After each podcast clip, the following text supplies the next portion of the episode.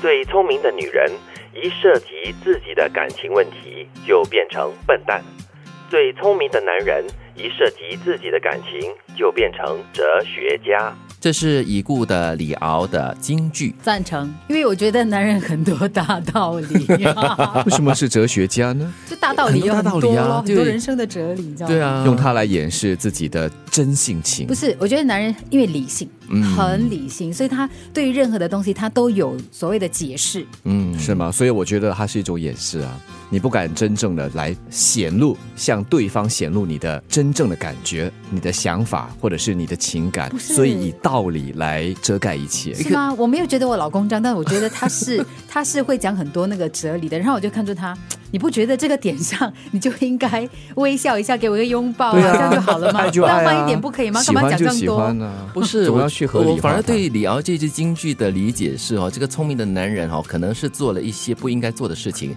或者是没有做到应该要做的所事以去情，合理化然后就啊，对，合理化，然后就提出一大堆的理由对让 你自们己讲了哦，过得好不是我过讲日了哦还没讲嘛，这个是上半段，哦下半段那句那个前面那句确比实较重要，是吧？ 对，最聪明的女人一涉及自己的感情问题就变成笨蛋。哎，你是一个聪明的笨蛋吗，金云小姐？是是，我觉你得也在是感、哦感情面前，我很少会用理智去面对。哦，所以你也间接的同意自己是聪明的女人啦。我当然是聪明的女人啊，只不过大多数的时候我是用感情在办事，所以大多数大多数的时候我是笨蛋、啊。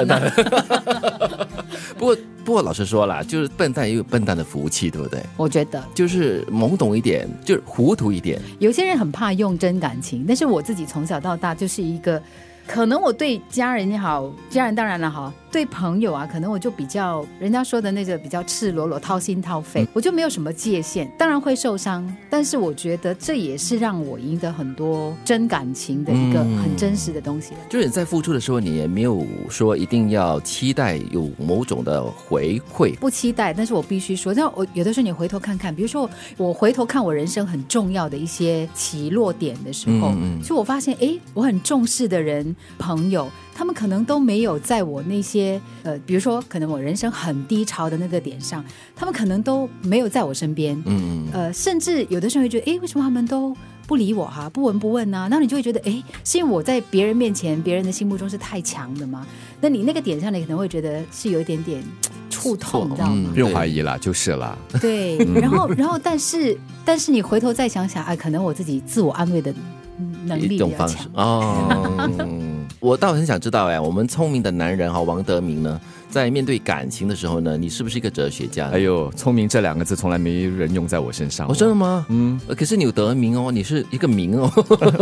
缺什么要补什么嘛。虽然我也是 属于缺什么补什么。哎，这句话好好毒啊， 虽然我也是属于白羊座，但是我觉得我跟金云是应该是反过来的。你知道什么？因为他血型。以前我们念心理学的时候，我们做过一个性格分析嘛，我们两个是完全不一样的。嗯真的哦，很大程度上是跟家庭环境有关，嗯那么成长背景有关，所以嗯呀他很少用感情，你不要问他这么深刻的他问题他。没有什么感情的了，我感不觉。过我我倒觉得他是聪明的，因为德明对很多东西他是很细腻、很敏感。比如说，他很会照顾自己。嗯他我常跟他说， 我我是那个很积极过日子的，但是我会死的比较早， 因为他是小病他就看医生的。啊，对对对对 对对，非常我怕就死，但是我觉得你是真的是如金云所说的，是一个很聪明的男人，就是思路非常的明晰，你非常清楚知道自己要什么，自己不要什么。那只是自己嘛，但是对别人可能我就真的是慢半拍，或者是比较不敏感。你的感情是比较淡薄的吧？可 能